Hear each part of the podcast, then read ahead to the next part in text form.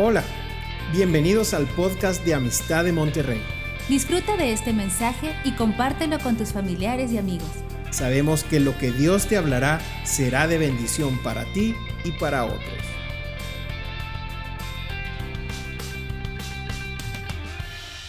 Bueno, yo quiero compartir con ustedes un tema que lo he titulado Cuidado con los atajos. Así le titulé cuidado con los atajos. ¿sí? Eh, hay un dicho ranchero que dice, eh, más vale camino conocido que vereda por conocer. Yo no sé si lo escuchaba, pero en mi rancho así decían. Y es esto, ¿no? De que hay un camino que es el principal para poder llegar a cierto destino, ¿verdad? Pero a veces nosotros en nuestra ocurrencia andamos buscando atajos. Dice que para llegar más rápido y más fácil, ¿no? ¿Sí? A veces el Waze nos lleva por, por atajos y resulta que esa calle no tenía salida. Y ahí andamos otra vez regresándonos porque estamos perdidos. Si algo caracteriza eh, la época o el tiempo que estamos viviendo, eh, es la prisa. Todos vivimos con prisa. Vivimos en un tiempo o en una época donde todo es urgente. Y como todo es urgente, las cosas las necesitamos para, para ayer, no para hoy, para ayer, de lo urgente que es, ¿no? Eh, vivimos en, en, la época de todo, todo es hecho instantáneamente, ¿sí? Eh, les decía yo, vivimos en la época de las maruchas, sopa instantánea. Eh, y bueno, este, ritmo de vida que llevamos de andar a la carrera, de acarrearnos a nosotros mismos y luego acarrear, acarrear a los demás que están a nuestro alrededor, nos lleva a que los atajos se vuelvan una opción muy atractiva. Muy atractiva. Hay muchos tipos de atajos, existen muchos tipos de atajos, pero, pero a final de cuentas, todos comportan una misma cosa. El atajo es una senda que abrevia el camino. Ese es el atajo.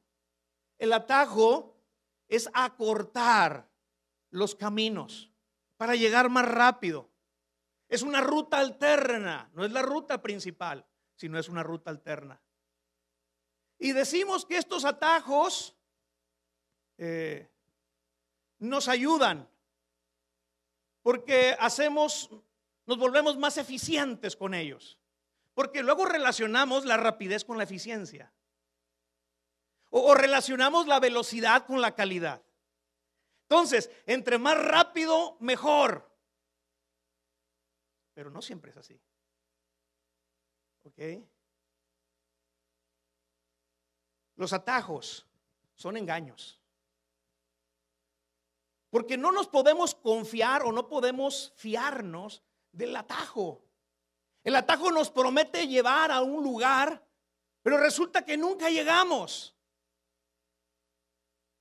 Si, si el atajo nos llevara a donde dice que nos lleva, ya no, se, ya no sería una ruta alterna, sino se convertiría en un camino principal. Pero la verdad es que no hacen eso los atajos. El atajo nos promete que nuestros problemas permanentes nos da soluciones, pero las soluciones que dan los atajos son soluciones parciales y son soluciones temporales, que no nos sirven de mucho. Nos sirven para un ratito, pero, en un momento más ya estamos otra vez envueltos en problemas o con mayores problemas. El brincarse los pasos en un proceso operativo normalmente nos lleva al fracaso en el producto terminado. Y, peor aún, no solamente nos lleva a fracasar en lo que queremos conseguir, sino nos retrasa en tiempo, porque nos obliga a volver a comenzar por segunda ocasión.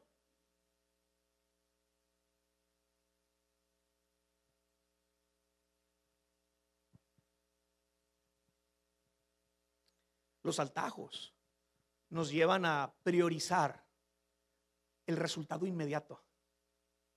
Pero eso nos hace ciegos a los daños colaterales que estamos haciendo por tomar ese atajo. E, e, ese atajo, sí, nos da una recompensa inmediata, tal vez, pero ¿a costo de qué? ¿A costo de qué? Nos hace ciegos a los problemas que dejamos para el futuro. Pensamos, o sea, los atajos nos llevan a pensar en nosotros mismos, pero no en nuestros hijos, la siguiente generación. ¿Qué problemas les estamos dejando a ellos? Por tomar estas rutas alternas, por dejar el camino principal, pensando que por acá es mejor. Los atajos normalmente son buenas ideas del hombre, pero no es el camino de Dios.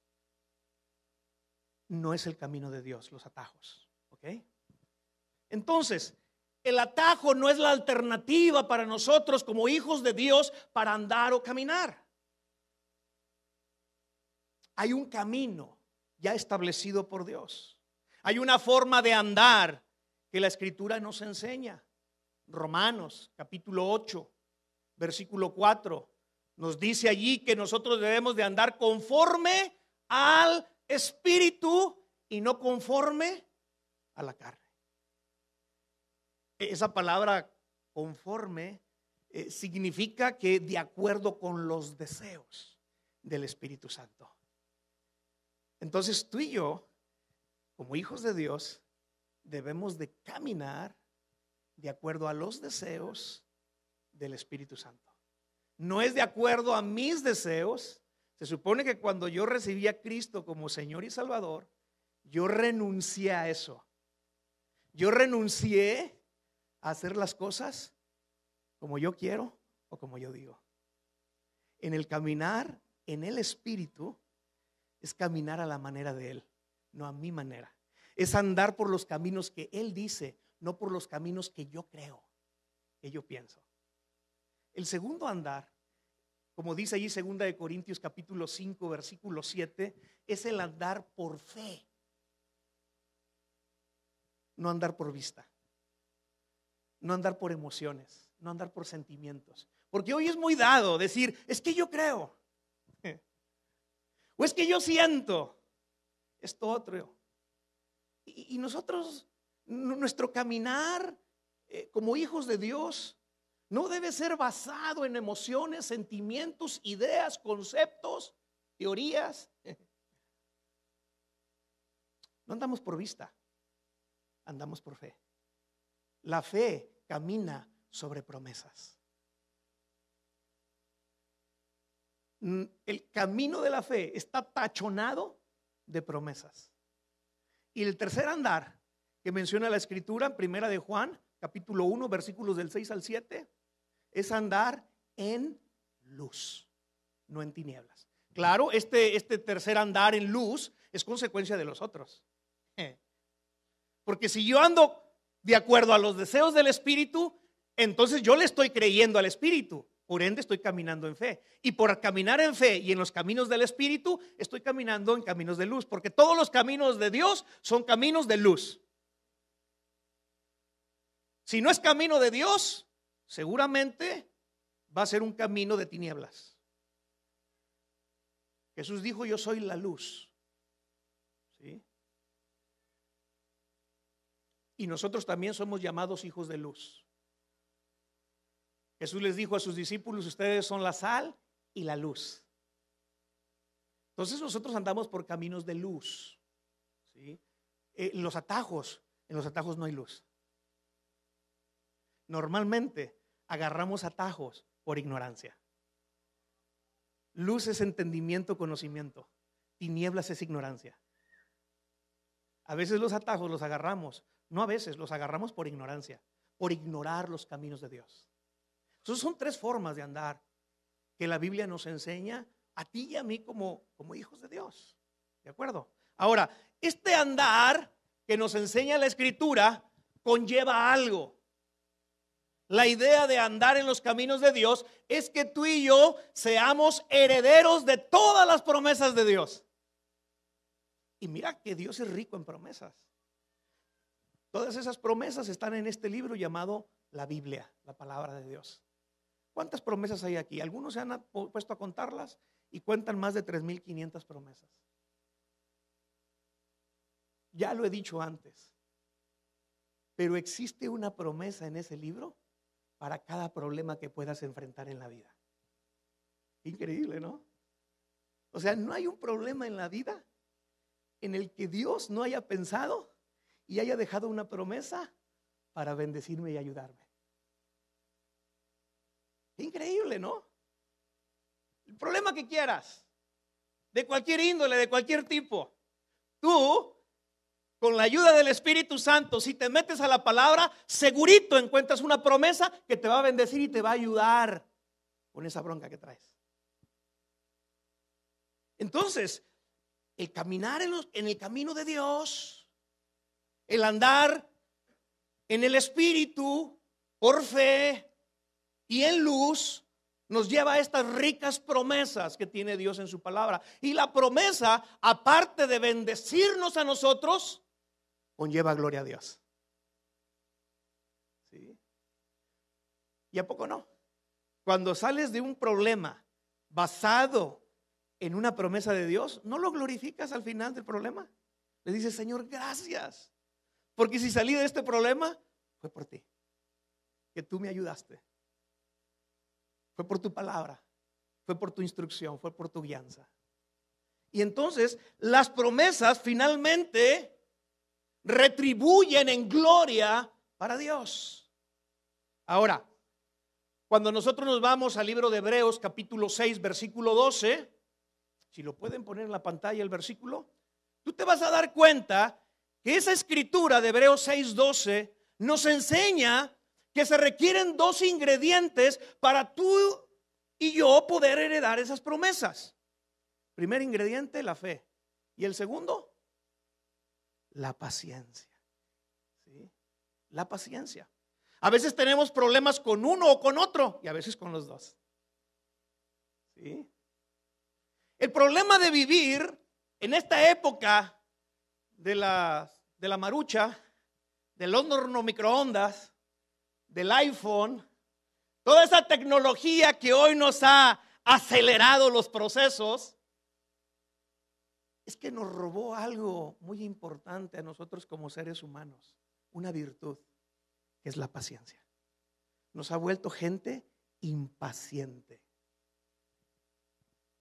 Y mira, cuando la prisa y la impaciencia no son dos señoras, pero son primas hermanas, cuando la impaciencia y la prisa se juntan, cuidado, porque normalmente son malas consejeras en el momento de tomar decisiones importantes.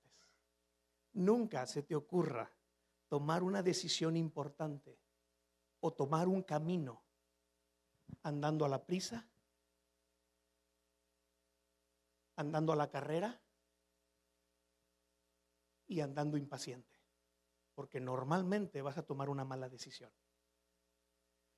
Vas a agarrar un atajo que te va a meter en problemas.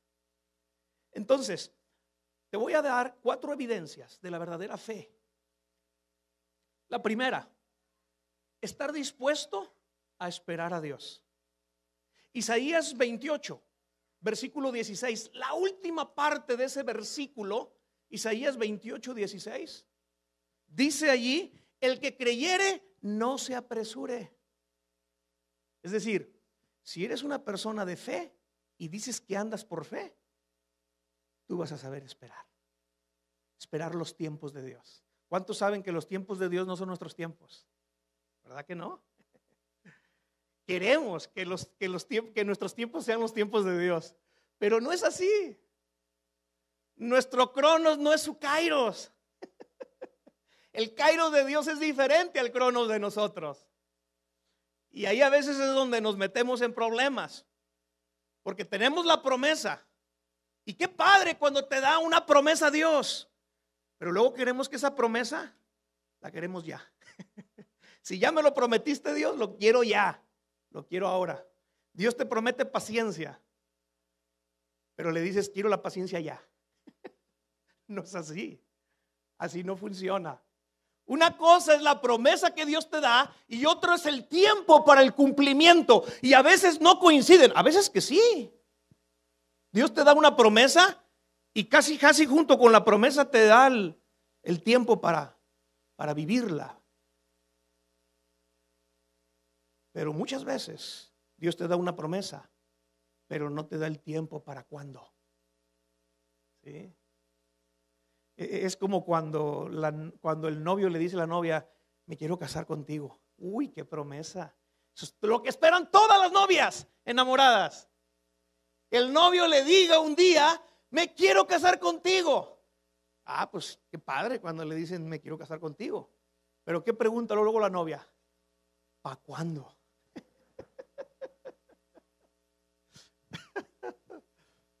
y yo ponía la mano así.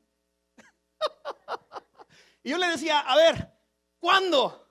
Y ella me decía, aquí. O sea, el, uno. Y yo le decía, bueno, uno, dos, tres, cuatro, cinco. ah, entonces ya no, acá. Y entonces la cambiaba, uno, dos, tres. y siempre se la volteaba. Pero, pero es una pregunta. Dices, ¿para cuándo, Señor? ¿Para cuándo? Bueno, eh, eh, una evidencia de fe verdadera es saber esperar los tiempos de Dios, no ser desesperados. La segunda evidencia es cuando tú buscas que lo que vas a hacer, lo que vas a emprender, lo haces para la gloria de Dios. Esa es la motivación correcta. No lo haces para sacar un beneficio, no lo haces para recibir fama, crédito, para recibir alabanza, homenaje. Lo haces exclusivamente para que Dios sea glorificado para que Él sea conocido, para que Él sea exaltado. La tercera evidencia de la fe. Bueno, ahí en, en Romanos 4:20 dice la escritura que Abraham, a pesar de ver su condición, no se debilitó en su fe, sino se fortaleció en ella, dándole gloria a Dios. Cuando tú haces las cosas en tus fuerzas y en tu capacidad, la gloria la recibes tú. Pero cuando haces las cosas en tu debilidad, sabiendo que tú no puedes, pero que Dios sí, porque Dios es Dios de lo imposible, entonces lo haces en fe y la gloria la recibe Él. Este terreno donde estamos ahorita, hace 12 años atrás, 13 años atrás, era imposible que nosotros lo pudiéramos comprar humanamente físicamente imposible. Por eso sabíamos que era la obra de Dios, porque lo hicimos por fe, creyéndole al Señor. Y yo soy testigo que durante siete años, mes con mes, Dios de forma sobrenatural enviaba los recursos para pagar cada letra. Y al final, ¿quién recibe la gloria? El Señor. La tercera, la tercera razón, eh, la tercera evidencia de la fe verdadera es que lo hacemos obedeciendo la palabra de Dios. Romanos capítulo 10, versículo 17, dice que la fe viene por el oír y el oír por la palabra de Dios. Proverbios 3 me dice allí que fíate de Jehová de todo tu corazón que no nos apoyemos en nuestra propia prudencia. Reconócelo en todos tus caminos y Él enderezará tus veredas. Ahí está. ¿En qué me apoyo? ¿En la sabiduría de Dios o en mi sabiduría? Bueno, la verdadera evidencia de fe es apoyarme en la sabiduría de Dios y no en mi sabiduría. Y la cuarta es cuando recibo de parte de Dios gozo y paz en mi corazón. La verdadera fe trae paz adentro. ¿Sí? Romanos 15, versículo 13 dice, y el Dios de esperanza os llene de todo gozo y paz en el creer.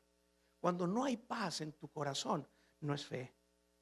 Porque la fe no pone esa falta de paz. Lo contrario, cuando es una verdadera fe, pone paz en tu corazón. Entonces son cuatro evidencias que nosotros debemos echar mano para cuando vamos a tomar una decisión importante en la vida, para saber si lo estamos haciendo por fe o no. Tú haces un checklist y vas poniéndole palomita a cada una de estas evidencias para saber si es el camino de Dios o no, si lo vas a hacer por fe o no, si vas a andar en el espíritu o en la carne, si vas a andar por vista o por fe, si vas a andar en luz o en tinieblas. Ahora, yo te quiero llevar a Génesis 16 para que veamos una familia, una familia que empezó muy bien, empezó en la fe. Y se mantenían en la fe, pero les falló el segundo ingrediente, les falló la paciencia. Dice Génesis 16, esta es la historia de, de un matrimonio, Abraham y Sara. Esta historia viene desde Génesis 12, ¿ok? Cuando Dios llama a Abraham. Pero desde Génesis 12 a Génesis 16 ya han pasado 10 años. Y, como preámbulo, e, en Génesis 12 Dios le da una promesa a Abraham de que le iba a ser una descendencia grande, iban a ser una descendencia grande de él. En Génesis 15 le confirma que va a tener un hijo, versículo 4. Entonces, eh, eh, eh, llegamos aquí al capítulo 16, han pasado 10 años desde que Dios le dio esa promesa, pero todavía no llega el cumplimiento. Ahora, 10 años es poco o mucho tiempo. Pues si eres impaciente es demasiado. Son 10 años. Y, y deja tú, todavía faltaban otros 15 años para que se cumpliera la promesa. Pasaron 25 años para que se cumpliera aquella promesa de Dios a Abraham. Y 25 años sí es bastante tiempo. ¿Sí? Pero dice aquí la escritura que Saraí, mujer de Abraham, no le daba hijos. Es que ese era el problema. El problema es que Sara era estéril. Y dice allí, y ella tenía una sierva egipcia que se llamaba Agar. Esta sierva egipcia seguramente se la dieron cuando ellos descendieron a Egipto en una hambruna, que por cierto, tampoco fue la voluntad de Dios. Que Abraham y Sara se fueran a Egipto cuando había hambruna, porque para empezar ni siquiera lo consultaron.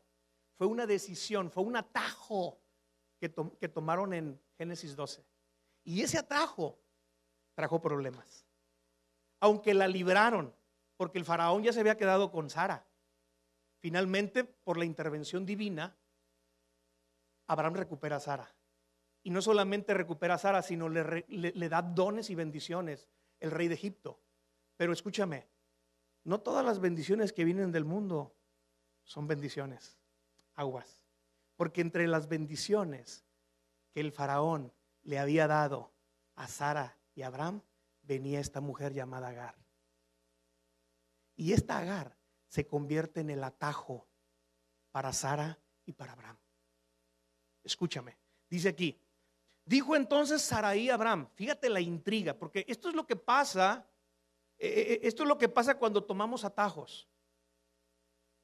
Dice, dijo entonces Sarai Abraham, ya ves que Jehová me ha hecho estéril. qué linda Sara, ¿no? Echándole la culpa a Dios. Pero no es nuevo. El Adán hizo lo mismo en el huerto del Edén cuando Dios le preguntó, ¿qué onda contigo? Señor, la mujer que me diste, tú fallaste, mira lo que me diste. y entonces aquí Sara le dice, mira Abraham, pues Dios me ha hecho estéril. Te ruego pues y aquí está el plan. Que te llegues a mi sierva. Aquí está el atajo. Quizá tendré hijos de ella. Y atendió Abraham el ruego de Sarai. No batalló mucho el Abraham. Se le hizo buen plan. No había perdido la fe de tener un hijo, pero Sara había perdido el entendimiento por desesperada, por impaciente, no entendió que el hijo que iban a tener iba a venir de ella. Ella dijo, bueno, si te creo Dios, de que Abraham va a tener un hijo, pero a lo mejor no es conmigo, va a ser con otra. Y entonces se le ocurre la brillante idea de darle a su sierva. Por supuesto, el tomar atajos te saca de la voluntad de Dios, porque no es la voluntad de Dios para el matrimonio. La voluntad de Dios para el matrimonio es la monogamia. Un esposo, una esposa, punto, no más. Siempre les he dicho a los muchachos que se van a casar que la relación matrimonial es una relación de tres. Pero no es un esposo con dos mujeres, ni una esposa con dos hombres. Es Dios, el esposo y la esposa. Tres. ¿Ok? Aquí se equivoca. Toman un atajo y los saca de la voluntad de Dios.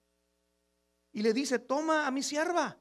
Y dice el versículo 3, Saraí, mujer de Abraham, tomó a Agar, su sierva egipcia, al cabo de 10 años que habían ya habitado Abraham en la tierra de Canaán.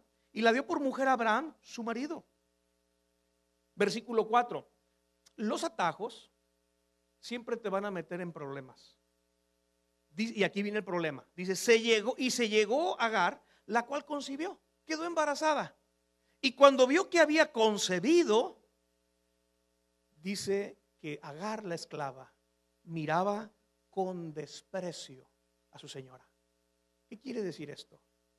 Que, que la Agar se sintió superior, se sintió más mujer que Sara. ¿Por qué? Porque ella sí pudo quedar embarazada de Abraham y Sara no. Ella se sintió más ungida, más favorecida por Dios. Porque en aquel entonces el entendimiento de la gente era que si una mujer no quedaba embarazada es porque el favor de Dios no estaba con ella. Inclusive a veces hasta la consideraban maldita. Algún pecado ha de traer para que no quede embarazada. Pero no es así pero era el concepto que había. Entonces, muy probablemente Agar dijo, pues yo soy más favorecida ante Dios que ella. Me quiere más Dios a mí que a ella. ¿No decimos a veces así? Yo soy el favorito de Dios. Los demás no, yo sí. Y te sientes superior. Inclusive yo creo que esta mujer llegó a pensar, híjole, Abraham me va a querer más a mí que a ella. Me voy a ganar el amor de Abraham por darle un hijo. A todas leguas, ella se sentía superior aguas con sentirnos superiores a los demás. Porque Filipenses capítulo 2 nos dice que debemos de estimar a los demás como superiores a nosotros mismos. Así lo dice claramente. Pero aquí Agar se sintió superior a Sara. Y cuando tú te sientes superior a otro, tú empiezas a ver a aquellas personas con desprecio. La empiezas a menospreciar. La empiezas a tener en poco. Y Sara se dio cuenta. Y ahí empezaron los problemas en la familia. Los problemas familiares son los peores problemas, que son los más dolorosos y los más difíciles de resolver. Y te lo decimos Mari Carmen y yo que estamos en matrimonios. Versículo 5. Entonces Saraí dijo a Abraham, mi afrenta sea sobre ti. Yo te di mi sierva por mujer y viéndose encinta me mira con desprecio. Juzgue Jehová entre tú y yo. Y respondió Abraham, versículo 6. He aquí tu sierva, está en tu mano, haz con ella lo que bien te parezca. Y, y como Saraí la afligía, ella, Agar, huyó de su presencia. Entonces, el tomar atajos, el salirse de la voluntad de Dios, los metió en problemas a esta familia. Ahora, ¿vuelven a tomar atajos para solucionar el problema familiar? vemos aquí en esta historia que Sara, pues por el asunto de que la Agar la veía, la, veía con menosprecio, se enoja. Sara está enojada, está encolerizada. Y entonces, enojada, encolerizada, toma el atajo de echarle la culpa al esposo. Pero digo yo, ¿no fue idea de Sara? Dice la Biblia. ¿Por qué le echa la culpa ahora al esposo? Está tomando atajos. El atajo, es que los atajos, los echamos mano de ellos cuando no nos queremos hacer responsables de nuestros actos, de nuestras palabras y de nuestras reacciones. Entonces buscamos atajos. aquí Sara, en vez de tomar su responsabilidad en el asunto, ella evade su responsabilidad y es más fácil echarle la culpa a otro de los problemas que estamos teniendo. Y no solamente eso, en su enojo, en su cólera, se empieza a desquitar con la sierva. Se empieza a desquitar con Agar. La empieza a maltratar. Este es otro atajo que usamos a veces. Echamos mano de violencia. Empezamos a hacer gachos. Empezamos a oprimir a los que están bajo nuestro, nuestra autoridad. Jefes en el trabajo que empiezan a oprimir a sus trabajadores, tomando atajos. ¿Por qué? Porque no da resultados. Ah, si no estoy dando resultados, no soy yo el problema, son mis trabajadores, que son unos flojonazos. Y aquel jefe empieza a tomar atajos y no toma su responsabilidad. Wow. Vemos ahora el ejemplo de Abraham. Ese es otro que también le falla, porque toma otro atajo. Él es pasivo en este problema. Problema familiar y el varón es pasivo. No es nuevo. Hay una indiferencia en Abraham. Le dice, pues, ¿qué? ¿Yo qué? Pues es tu sierva. Hazle como quieras. A mí eso no me interesa. Haz con ella lo que tú quieras. Una indiferencia y una apatía y un me vale. O sea, Abraham no, no, no, se, no se tocó el corazón para decir, pobre muchacha, es una sirvienta, está embarazada, hay que ayudarla. No, él dice, pues haz con ella lo que tú quieras, a mí no me interesa. En su apatía, él toma este atajo de la indiferencia y de la pasividad. Él abdica de su liderazgo. Él suelta el liderazgo y le está dando el liderazgo a su esposa. Le dice, tú resuelve el problema. A mí déjame en paz. Yo tengo mucho trabajo como para andar viendo esas broncas. Resuélvelo tú. Eso es soltar el liderazgo en la familia. No podemos hacer eso. El varón es llamado a llevar el liderazgo de la casa y a resolver los problemas, no a diferirlos, a que la esposa los resuelva y que tome ella las decisiones y que haga lo que quiera. No es así. Hay un orden establecido por Dios dentro de la familia. El que el hombre suelte el liderazgo no es el camino de Dios, es un atajo. Claro, para el hombre pasivo es más fácil. Oye, papá, ¿me das permiso? Ah, pues dile a tu mamá. Si ella te da permiso, pues bueno, está bien. Pero estoy soltando una responsabilidad que me compete. Estoy tomando un atajo. Tercero, Agar también falla. Porque ella también toma un atajo. Dice al final el versículo 6 que ella huyó, claro, por la desesperación. Está desesperada. Parece inaguantable el problema familiar que hay. Sara la está hostigando constantemente. Está oprimiéndola. Hay presión. Y entonces ella ya está cansada, está desesperada y dice, si no salgo de esto voy a reventar. Y entonces toma el atajo de darle la vuelta a los problemas, de esconder los problemas debajo de la alfombra. Son atajos que tomamos para enfrentar los problemas. Los tres fallan. Los tres toman atajos. Y mira cómo las cosas se van complicando, pero es gracias a la intervención divina que viene la solución. Viene la solución de Dios. Esta solución que proponían ellos era la sabiduría humana, echando mano de sabiduría humana. Pero la sabiduría humana, sus soluciones son parciales, son temporales, no duran mucho. Pero las soluciones de Dios son permanentes y para siempre. Y entonces aquí viene la solución de Dios al problema familiar. Versículo 7. Dice, y la halló el ángel de Jehová junto a una fuente de agua en el desierto. Agar hace lo que hacen muchas esposas. Cuando tienen problemas en la casa, corren con mamá. Pero Génesis 2.24 dice, dejará el hombre a su padre y a su madre, y se unirá a su mujer y será una sola carne. Es un error. Cuando yo tengo problemas en la familia y corro, huyo a casa de mis padres. Es un error. Y, y, aquí Agar, en su desesperación, ella huye a Egipto. Ella era de Egipto. Ella huye a Egipto, pero para poder llegar a Egipto tenía que pasar por un desierto. Desierto que muy seguramente la iba a matar. No se da cuenta que en su, el atajo que ella toma la lleva a un peligro de muerte. Muchos atajos nos pueden llevar a un peligro de muerte. Si no es por la intervención divina, esta mujer se muere con su bebé en el vientre. Mira la misericordia y la gracia de Dios en el versículo 7, porque dice que lo que Dios hace es hallar. ¿Te das cuenta que en este capítulo 16 ni Abraham, ni Sara, ni Agar buscan a Dios? es Dios buscándolos a ellos. Qué misericordia de Dios y qué gracia. Porque lo mismo hace en Génesis capítulo 3. Después de que Adán y Eva pecan, ellos se esconden de Dios, pero es Dios el que toma la iniciativa de irlos a buscar.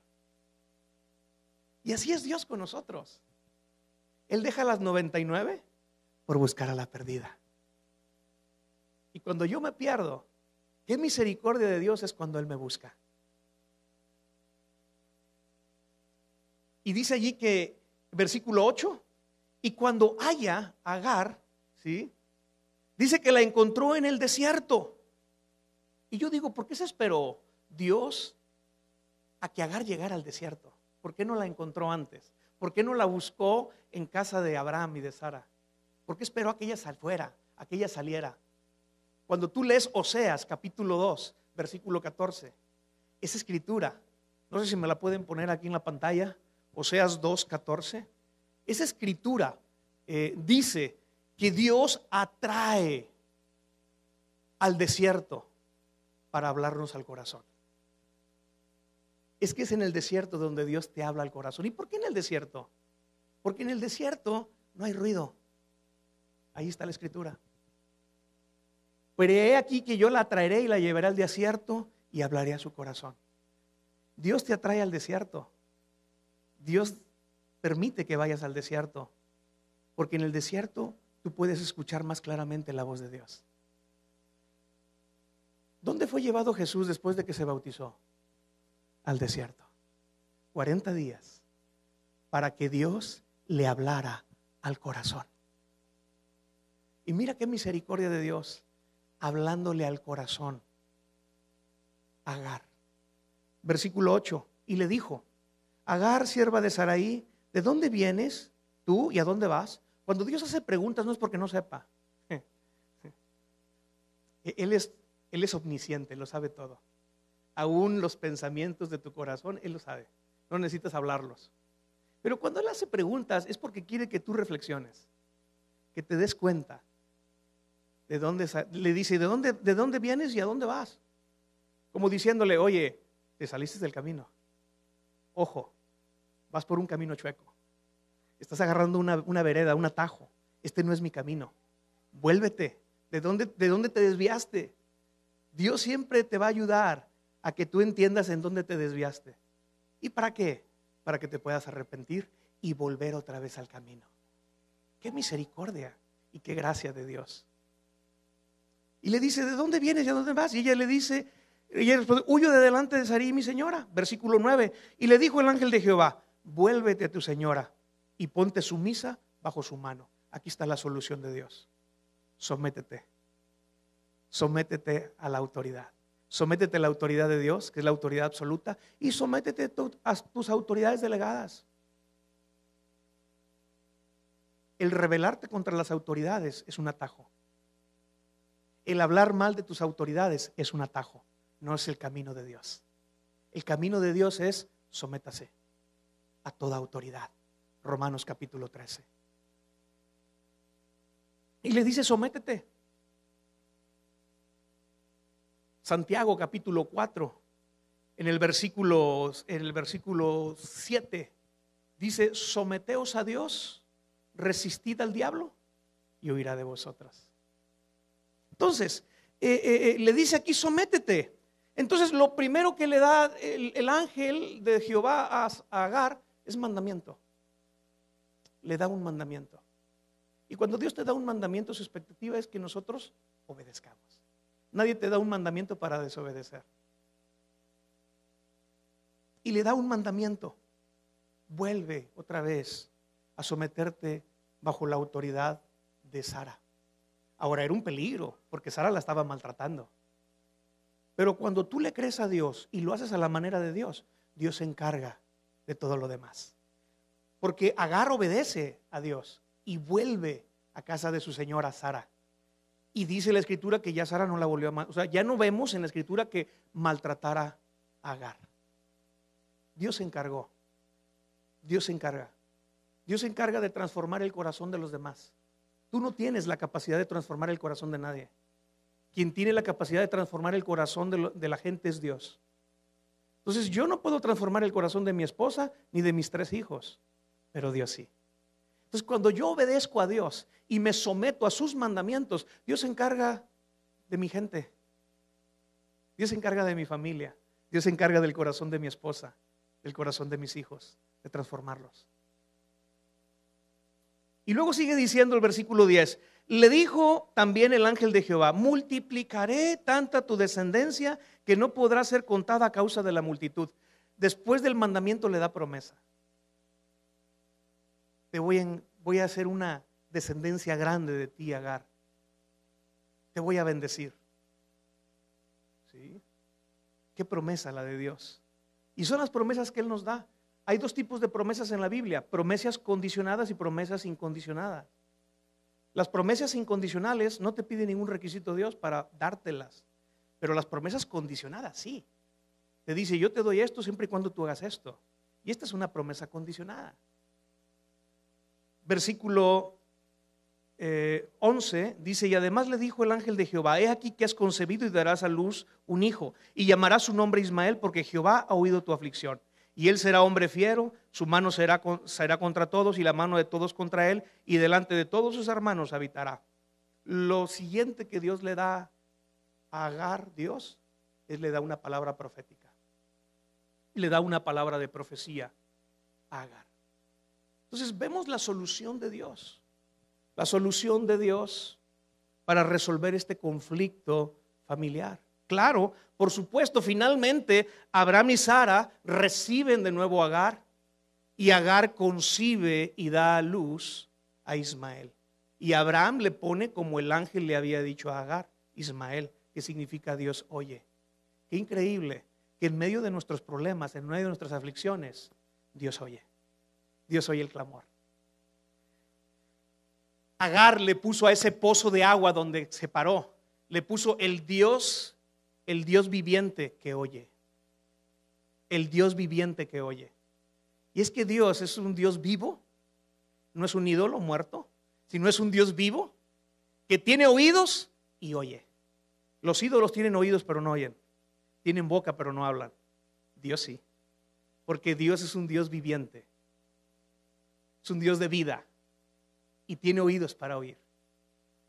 En medio de nuestra aflicción, de nuestros problemas, de nuestro clamor, él te escucha y Él tiene misericordia de ti. Y Él quiere ayudarte a salir de los atajos que nos han metido en problemas. Yo quiero terminar haciendo una oración. ¿sí? Cierra por un momento ahí tus ojos, ahí donde estás. Cierra tus ojos. Mira, los atajos a veces los podemos comparar con la olla express en la cocina, ¿no? La olla express es una olla que te promete eh, una calidad de alimentos igual o mejor, pero con un proceso más rápido, con un tiempo más corto. ¿Sí? Y a veces nosotros queremos en nuestras relaciones personales usar atajos. Pero las relaciones personales no se pueden meter o cocinar en olla express. Escucha bien lo que voy a decir.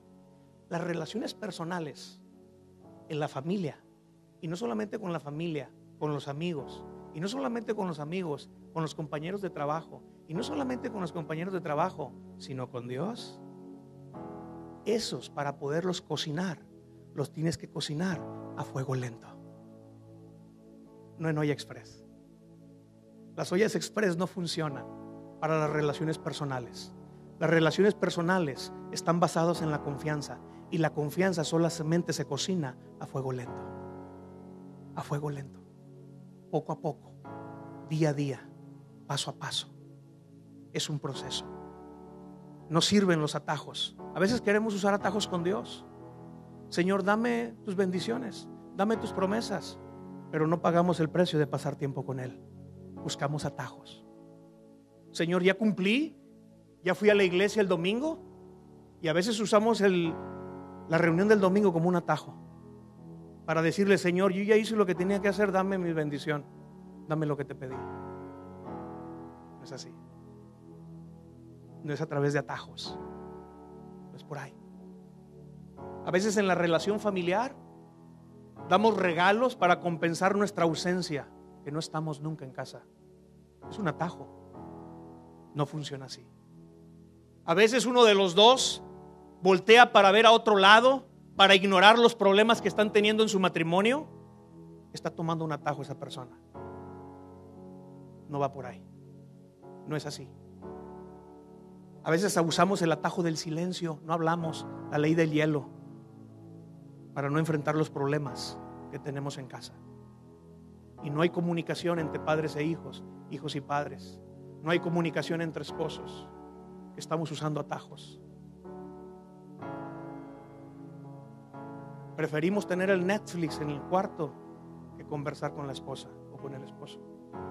Estamos usando atajos. El atajo de la distracción. Mis amados, hoy en día estas cosas son un atajo. Que nos están metiendo en muchos problemas. Y yo quiero que cierres ahí tus ojos y reflexiones por un momento y medites. ¿Por qué camino andas? ¿Por dónde vas avanzando? ¿Estás caminando conforme al Espíritu o estás caminando conforme a la carne? Mira, solamente tú sabes y Dios la respuesta a estas preguntas. ¿Cómo es tu andar? No es casualidad que hoy estés escuchando esta predicación.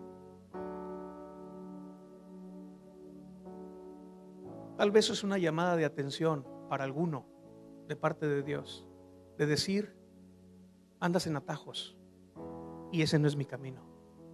Salte de ahí. No, haga, no, no busques esos atajos. Hoy Dios en su misericordia sale al encuentro. Dios tal vez te anda buscando para que pares ese caminar buscando atajos. Y hoy Dios te quiere decir, yo tengo un camino, un mejor camino para ti. Deja esos atajos, deja esa forma de caminar. Ya no andes en tus designios, en tus deseos. Ya no lo hagas a tu manera, hazlo a mi manera. Prueba, prueba a mi manera. Ya no andes por vista, sino créeme, cree en mis promesas. Deja de ser un incrédulo. Ya no camines en incredulidad, camina en fe. Ya no andes en tinieblas, te vas a caer. Vas a, vas a caer en un abismo. Camina en luz, en mis caminos, para que puedas ver y no tropezar. ¿Cómo estoy caminando? ¿Cómo estoy avanzando?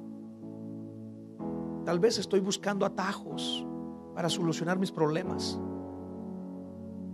Como lo hizo Sara, Abraham y Agar, echando culpas a otros, siendo agresivo, siendo pasivo, indiferente, apático, soltando mi liderazgo, huyendo de los problemas. Señor, en esta tarde estamos delante de ti y delante de ti, Señor, no podemos escondernos. Tú conoces nuestro corazón y tú conoces nuestro andar. Tú miras los caminos por los cuales nosotros andamos. Y Señor, primeramente te decimos perdón si andamos en atajos. Perdón si nos hemos salido del camino de la verdad. Perdón, Señor, si hemos dejado el camino de la fe. Perdónanos si hemos andado en nuestra carne y no en tu espíritu. Perdónanos si estamos haciendo las cosas como a nosotros nos gusta y no como tú quieres. Perdónanos por transitar por caminos de obscuridad y no por caminos de luz. Hoy nos arrepentimos, Señor. Te pedimos perdón. Y te pedimos nos ayudes a poder volvernos de nuestros atajos y empezar a caminar en tus caminos, andando conforme al Espíritu, andando por fe y andando en luz. Ayúdanos, Señor, en nuestros problemas. Cualquier problema que estemos enfrentando, Señor, revélanos la promesa de tu palabra para salir adelante. Te lo pedimos, Señor. Pedimos tu auxilio, pedimos tu ayuda. Enséñanos, Señor, a caminar en fe. Y Padre, gracias que aún y a pesar de nuestros errores, a pesar de nuestras equivocaciones, tú eres un Dios de misericordia y de gracia, que nos sale al encuentro para revertir esos caminos que Él sale a nuestro encuentro para bendecirnos, que sale a nuestro encuentro para volvernos a los caminos, para poder heredar esas ricas promesas que tienes para nuestras vidas. Y yo quiero orar también por aquellas personas que tal vez nunca han recibido a Cristo en su corazón. Jesús dijo, yo soy el camino, la verdad y la vida. Él es el camino por el cual nosotros debemos de andar en el Espíritu, por fe y en luz. Y tal vez hay personas que no, no han andado en ese caminar de Cristo, sino han andado en sus propios caminos, pero hoy deciden, quieren transitar por el camino de Dios en Cristo. Yo te invito a que tú puedas hacer esta oración junto conmigo en esta tarde y puedas tú confesar con tu boca y decir, Señor, perdóname. Perdóname por ignorar tu camino. Perdóname por andar en mis propios caminos. Pero hoy yo confieso y declaro a Jesucristo como mi Señor y Salvador. Hoy invito a Jesús a entrar en mi vida y que Él tome el timón de mi vida y me conduzca por sus caminos de verdad. Hoy te pido perdón, Señor, y que me limpies y me laves con la sangre preciosa de tu Hijo. Gracias porque Cristo murió por mí en la cruz y resucitó al tercer día y hoy está vivo sentado a tu diestra. Hoy te doy gracias por llenarme de tu Santo Espíritu para poder andar como tú quieres, conforme a tu espíritu, por fe y en luz. En el nombre de Jesús. Amén y amén. Esperamos que este mensaje te ayude en tu vida diaria. No olvides suscribirte y seguirnos en nuestras redes sociales. Somos familia amistad.